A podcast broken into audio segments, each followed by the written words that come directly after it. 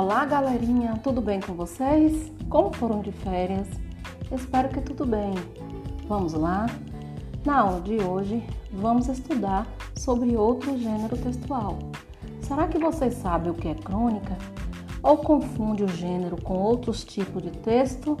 Nessa aula, vamos tirar a prova. Acompanhe até o final e descubra tudo sobre o assunto.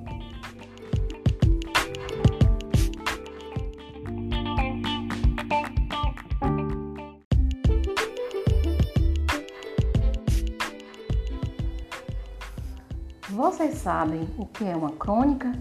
A crônica é um gênero textual muito presente em jornais, revistas, portais de internet e blogs. Esse tipo de texto se destaca por abordar aspectos do cotidiano, ou seja, questões muito comuns do nosso dia a dia. Mas para que serve a crônica?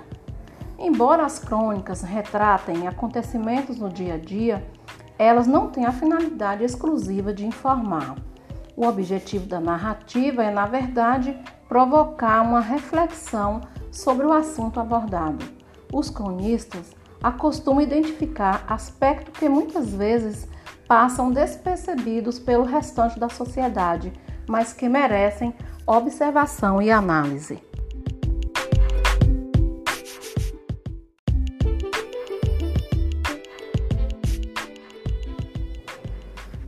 Quais as características da crônica? A crônica se situa entre o jornalismo e a literatura.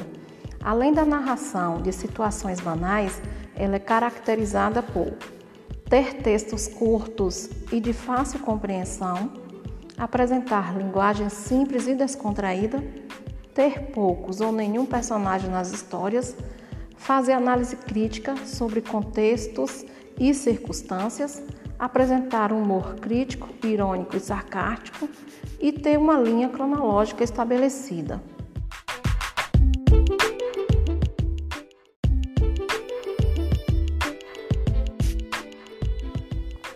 Vocês sabem quais são os tipos de crônicas?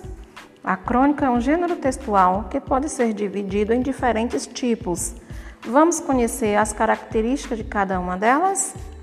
A crônica descritiva é conhecida pela descrição dos elementos da narrativa. Ela expõe os detalhes de objetos, lugares, personagens e demais partes. A crônica narrativa é marcada pela narração em primeira ou terceira pessoa do singular. Ela costuma conter humor, ação e crítica. A crônica dissertativa pode ser escrita em primeira ou terceira pessoa do plural.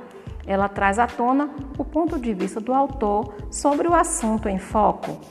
A crônica humorística possui humor, ironia e sarcasmo. Diferentes abordagens e estratégias podem ser adotadas nesse tipo de texto por se tratar de temas que impactam a sociedade de forma cômica. A crônica poética utiliza os versos poéticos em sua composição Dessa forma, além de traços de poesia, também contém sentimentos e emoções.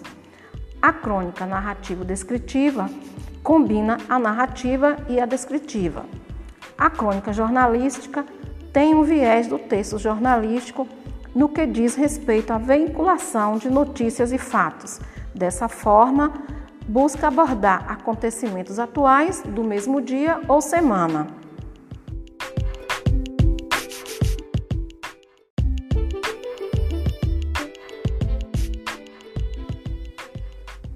Como fazer uma crônica?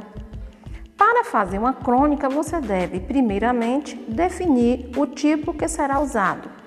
Isso porque o texto deve acompanhar as características do formato. Mas, no geral, as crônicas seguem um roteiro básico que contém introdução rápida, descrição do formato ou tema abordado e a grande sacada do cronista. Você precisa, portanto, seguir uma estrutura usando o tema de sua escolha. Algumas dicas podem ser muito úteis para ajudar na construção de uma boa crônica. Vamos anotar?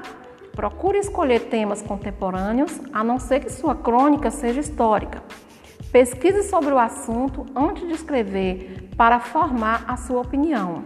Expresse e defenda o seu ponto de vista. Evite incluir personagens na narrativa. Seja realista e não fantasia demais. A crônica não é um conto. Respeite o tamanho da crônica, seja claro e objetivo, tenha atenção com a gramática e, por fim, revise a sua crônica.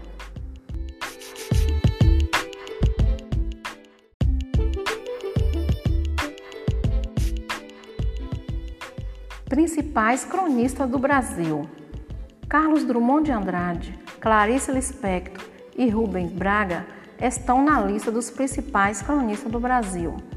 Vejam também outros nomes e pesquisas sobre o estilo literário de cada um deles. Machado de Assis, Cecília Meirelles, Nelson Rodrigues, Vinícius de Moraes, Lima Barreto, João do Pulo, Paulo Mendes de Campos e Rubem Braga.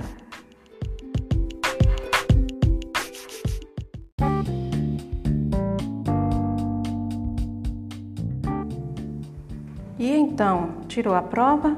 Você sabia o que era uma crônica ou de fato confundiu o gênero com outros textos? Bem, o que importa é que agora não restam mais dúvidas, não é verdade? E para a próxima aula, traga pelo menos três crônicas de autores citados no assunto para analisarmos os tipos e as características de cada uma delas. Até a próxima aula.